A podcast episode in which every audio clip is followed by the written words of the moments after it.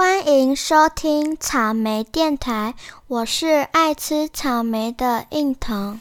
我今天要讲的是除夕不能做的事。在除夕这一天，为了迎接新的一年，长辈告诉我们，不要说不好听的话，让人不高兴；也不要为了一些小事而吵架。